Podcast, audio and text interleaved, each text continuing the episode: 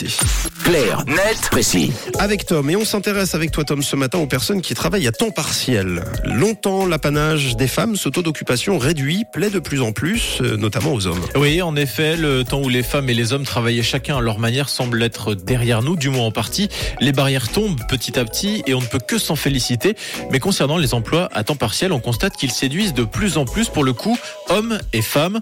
En effet, selon une enquête de l'Office fédéral de la statistique publiée en fin de semaine dernière, le nombre d'actifs occupés à temps partiel, c'est-à-dire les personnes qui ont entre 15 et 64 ans, a progressé de 14,7% depuis 2012.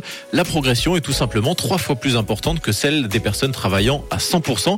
Alors c'est vrai, les changements sont longs à se mettre en place. C'est pour ça que je disais que les barrières tombent petit à petit, parce que le temps partiel reste genré. Encore aujourd'hui, même si les écarts tendent à se réduire, l'an dernier, plus de la moitié des femmes, 56% d'entre elles, travaillaient à temps partiel. Côté masculin, le taux descend à 16%.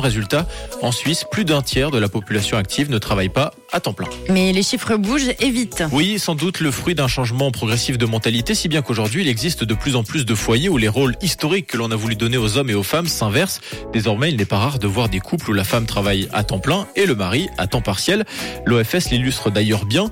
Il montre que chez les hommes, le temps partiel a progressé de 43% sur les dix dernières années, alors que dans le même temps, les femmes travaillent de plus en plus à plein temps. En revanche, la raison d'un tel choix varie selon le sexe. Les femmes, par exemple, avancent en majorité la garde des enfants pour motiver un taux d'occupation réduit. Chez les hommes, en revanche, c'est plutôt pour suivre une formation. Et qui sont ceux qui ont le plus recours à un taux euh, d'activité réduit alors? Alors globalement, ce sont surtout les personnes au bénéfice d'une formation post-obligatoire ou d'un diplôme d'université ou d'une haute école. Et ça, c'est nouveau puisqu'il y a dix ans, à l'inverse, c'était plutôt les travailleurs très formés et ceux qui n'avaient pas de formation post-obligatoire qui réduisaient leur taux d'activité.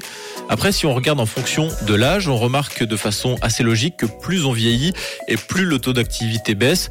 La RTS note par exemple que 85% des travailleurs proches de la retraite sont à temps partiel, alors que cette proportion est de 31% pour les 25-40 ans.